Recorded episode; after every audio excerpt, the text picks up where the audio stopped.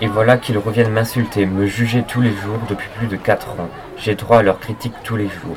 Les enfoirés, j'ai envie de gerber en les voyant, de me foutre en l'air et de m'envoler. Eh regardez les gars, il y a la grande vache. Attention, il va avoir un tremblement de terre, il se lève de, de sa chaise.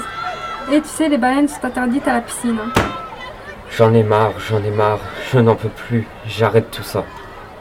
Eh, eh, regardez, il va sauter Il est fou Aujourd'hui, si Paul avait parlé à quelqu'un, il serait peut-être encore en vie. Si vous vous faites harceler ou maltraiter par des camarades, il faut en parler. Il faut agir. Chaque année, plus de 700 000 élèves sont victimes de harcèlement scolaire.